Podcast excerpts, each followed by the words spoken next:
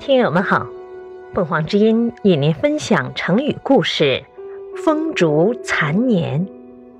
解释：风烛，被风吹的蜡烛，容易熄灭；残年，残余的岁月，指在世不太久，比喻人到了接近死亡的晚年。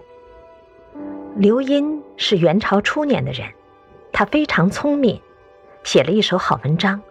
并且肯下功夫读书，著作有《静修集》和《四书集异精要》等著名的书。他幼年的时候，父亲就去世了，一向对母亲很孝顺。长大以后，曾在朝廷做右赞善大夫，后来因为母亲生病，才辞去官职，返回家乡侍奉母亲。不久，朝廷又叫他去做官。他却不愿意再去了。有人问他为什么要放弃这个做官的机会呢？他回答说：“我的母亲已经九十岁了，她好像是风中残烛，朝不保夕。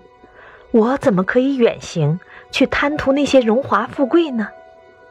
这句“风中残烛”本来是比喻风中烧残的蜡烛，很容易熄灭的意思。一般人用来形容老年人的衰竭，不久人世。例如，隔壁的老奶奶最近经常生病，犹如风中残烛。这句成语也可以用来形容一切衰竭的事物。例如，在商场上，可以有这么说：最近商场的景气不好，这家公司经常入不敷出，犹如风中残烛。不知还能维持多久啊！另外，风中残烛也可以叫做风前之烛，或是风烛残年。